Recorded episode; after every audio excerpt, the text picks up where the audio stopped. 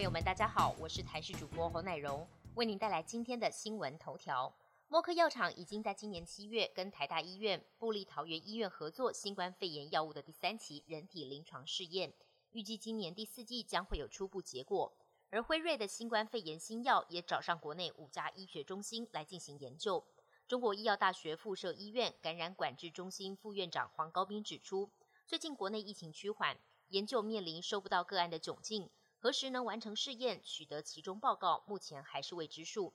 而国际药厂会依据贡献度来配货，如果国内无法收到个案，可能还是抢不到优先订单。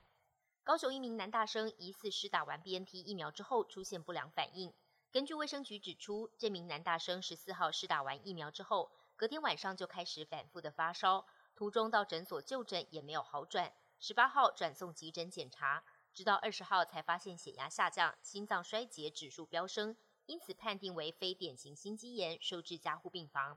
目前卫生局已经协助医院通报疫苗不良反应。台东农民最近发现稻米田得了一种怪病，农民们发现田里的稻子整株枯死。并且出现空包蛋的情况，就是长出来的稻子里头没有米粒。大约有二十多户农民种的田，有二十多甲都出现这样的情形，而且情况还在扩大。老经验的农民说，从来没看过这种病，相当担心稻米的收购价格会因此下跌。美联社报道，美国联邦监管机构未来两周将召开会议，评估对于儿童施打新冠疫苗的优点。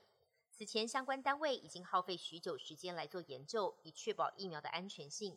中央社报道，预料美国疾病控制与预防中心 （CDC） 十一月二号、三号召开咨询会议后，将正式批准对儿童接种疫苗。在那之后几个小时，疫苗就会连同供儿童使用的较小针头，大规模送到全美各地施打处，并在几天内准备好打进儿童的手臂。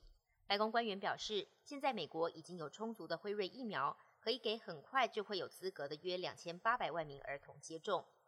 六十三岁美国影星亚历鲍德温二十一号在新片的片场彩排，手上的道具枪支意外走火，当场把女摄影师给击毙。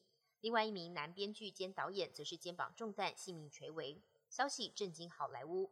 根据外媒报道，亚历鲍德温发现自己闯下大祸后，不断的问其他工作人员为什么会拿一把真枪给我。由此推测，他本人根本不知道道具枪里面竟然装有火药。亚历鲍德温沉默一天，二十二号晚间在 IG 推特首度发声，表示没有任何语言能表达我的震惊与悲伤，我正全力配合警方调查。西班牙前国王卡洛斯一世情史丰富，不是新鲜事。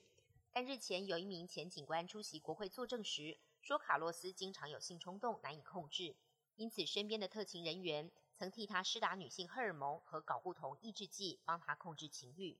有传言说他的情妇多达五千人，而且还曾经追求过英国的戴安娜王妃。本节新闻由台视新闻制作，感谢您的收听。更多内容请锁定台视各界新闻与台视新闻 YouTube 频道。